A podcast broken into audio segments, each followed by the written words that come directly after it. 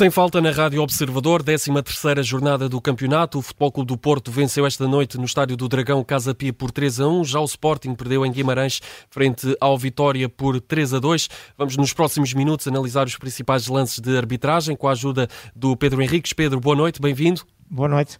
Começamos primeiro com o jogo do Sporting. O árbitro foi João Pinheiro, os assistentes Bruno Jesus e Luciano Maia. O quarto árbitro foi José Bessa. No VAR esteve Hugo Miguel e no assistente de vídeo-árbitro esteve André Campos. Ora, Pedro, começamos no minuto 8 e com uma pergunta: há penalti ou não de Diomandé sobre André Silva?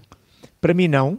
É um facto que um jogador como o Diomande, que usa muito o corpo e às vezes depois a extensão com os braços, põe sempre muito a jeito nesta forma de jogar sobre os adversários um, podendo eventualmente provocar falta, e então quando é dentro da área a coisa pode se complicar. Este lance ocorreu dentro da área, é uma bola em que o Diomande faz exatamente esse uso do corpo para, mais ou menos correndo da direção da bola, mas também do seu adversário, entrar em contacto lateral, uh, corpo em corpo, um, e depois. Uh, porque é mais forte normalmente e como vai com mais velocidade, uh, a tendência é que os adversários, isso também acontece com todos os jogadores que que estão nas áreas e que estão em, em, situação de ataque, normalmente quando sentem o contacto têm tendência para cair de forma mais fácil do que quem está a defender. De qualquer maneira, é uma, é uma utilização de corpo contra corpo, não vejo um empurrão claro, não vejo uma carga incorreta, por exemplo, feita na coluna vertebral, nas costas, que é um dos sítios onde não é permitido carregar, é uma carga lateral. Agora, o Diomanda arrisca muito,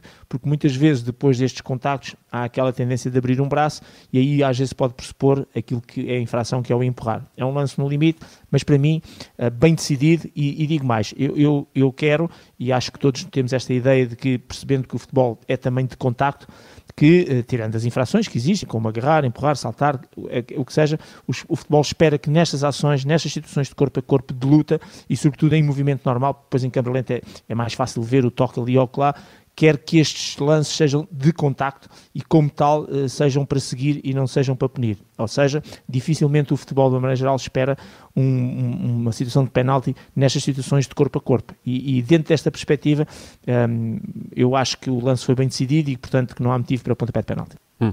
Seguimos para o minuto 19 com um amarelo aqui mostrado a Esgaio comportamento antidesportivo, incorreto, os Gaia agarra os João Mendes uh, e puxam, e já sabemos que sempre que agarras, puxas e derrubas o adversário, estamos perante situações de incorretas, antidesportivas um, ehm, e punidas com cartão amarelo.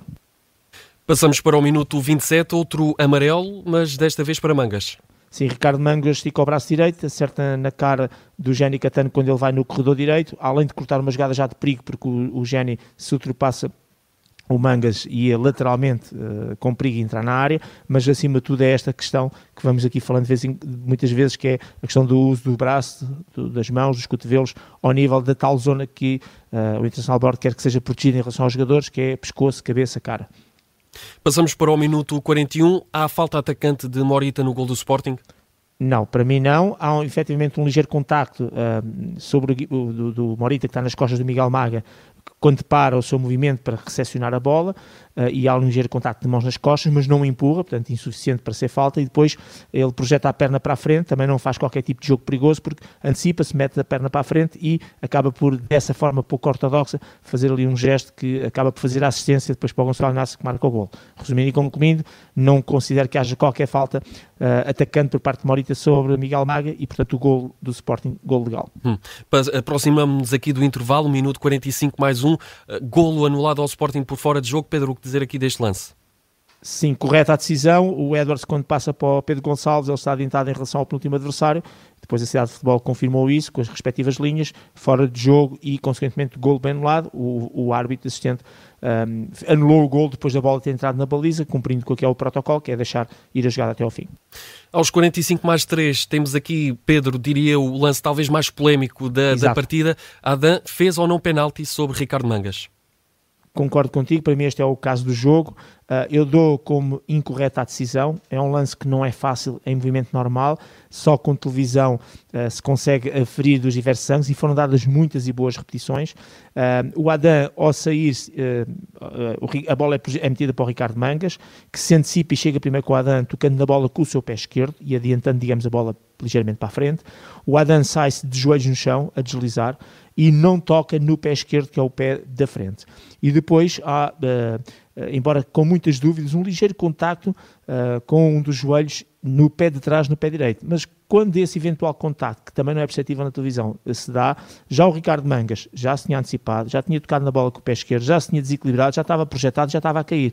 Portanto, a consequência, que é a queda de um jogador por ter sido derrubado ou ser tocado, não foi por esse eventual toque no pé de trás. É porque ele, ao tocar com o pé esquerdo, já se equilibrou, já caiu. Resumindo, o eventual toque dá-se quando o Ricardo Mangas já está em queda e está no chão e já está desequilibrado. De qualquer maneira, uh, quanto mais vejo o lance e mais repetições uh, e mais ângulos, que são todos aqueles que foram apresentados, e depois no final do jogo Uh, o próprio canal que transmite tem um programa específico que mostra ainda mais ângulos que não foram mostrados uhum.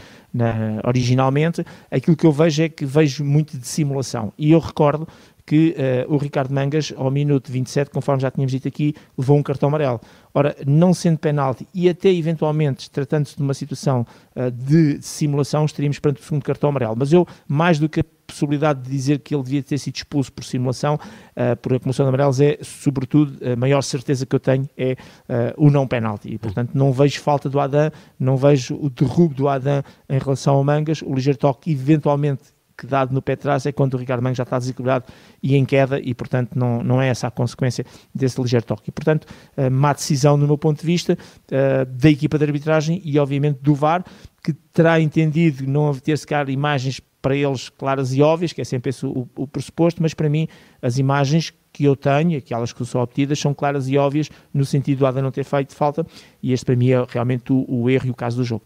Seguimos para a segunda parte do encontro, para o minuto 77, aqui o gol do empate do Sporting, havia ou não fora de jogo? Um, aqui é o empate de 2 a 2, ah, uhum. nem na construção da jogada, nem no momento em que o Pedro Gonçalves faz a assistência para o Nuno Santos, e sobretudo nesse é que é o mais importante, há fora de jogo, porque o Nuno Santos tem entre ele e a linha de baliza adversária dois adversários no momento da assistência ou do passo do Pedro Gonçalves, e por isso gol legal sem fora de jogo.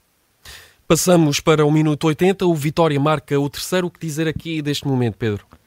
Também é uma tabelinha que é feita entre os jogadores do Vitória, depois com a finalização do Daniel Silva. Aqui também era a questão se o Daniel Silva estaria em fora de jogo ou não. Depois também as imagens são claras, não há fora de jogo. E o 3 a 2 do Vitória também é um gol legal e, e ao nível, do, sobretudo, daquilo que estamos aqui a analisar, que é a questão do fora de jogo. Hum. Portanto, não houve fora de jogo, gol legal.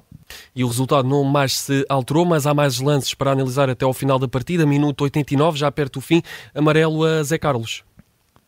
Uh, sim, é, é, se bem se recordam, é no lançamento lateral, depois até original e uma série de, de, confusões e depois um.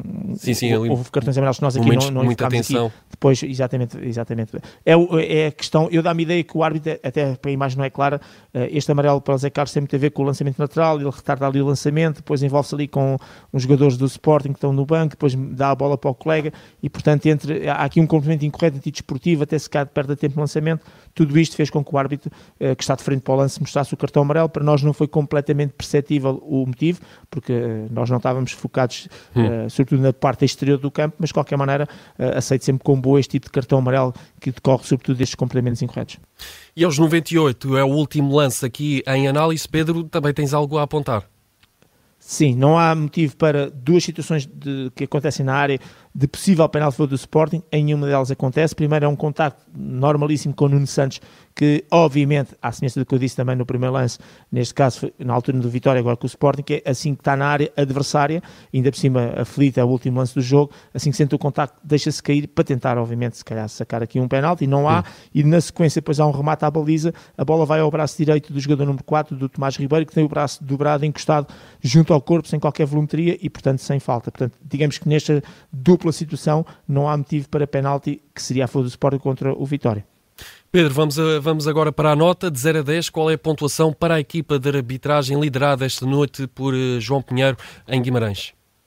Olha, eu vou dar uma nota negativa, uma nota 3. Um, tem a ver com o árbitro e com o VAR. Uh, eu não gosto de nem gosto de tomar posições, mesmo que as pessoas depois concordem ou não concordem. Eu acho que realmente há um caso de jogo, que é um caso que acaba por ter sempre impacto no, no jogo. Tem a ver com aquele lance antes do intervalo. Eu tenho a certeza que não há penalti, tenho muita convicção que uh, o jogador até simulou e tentou tirar claramente partido da situação, o que, o que, seria até inclusive o segundo cartão amarelo. E portanto temos aqui um jogo, um lance para, mais concretamente que tem impacto naquilo que é o jogo, independentemente depois do que pudesse acontecer na segunda parte, e, e num jogo com esta intensidade, com esta alternância de resultado, um, ainda por cima vindo do João Pinheiro, que é um árbitro que recentemente teve no Campeonato do Mundo Sub-17, está em grande forma, está em grande momento, eu quero sempre mais e espero sempre mais, hum. e por isso valorizo muito as notas dele e considero que ele é um dos melhores árbitros portugueses, mas quando as coisas não correm bem também o penalizo, um, e é um bocadinho esta também a minha função como uh, pessoa que analisa estes, estas situações, e por isso nota negativa, nota 3, repartindo esta nota pela equipa de arbitragem, que também não ajudou nesse momento, nomeadamente a vídeo-arbitragem. Termina assim este Sem Falta com o Pedro Henriques, análise a arbitragem do Vitória de Guimarães 3, Sporting 2. Pedro, obrigado.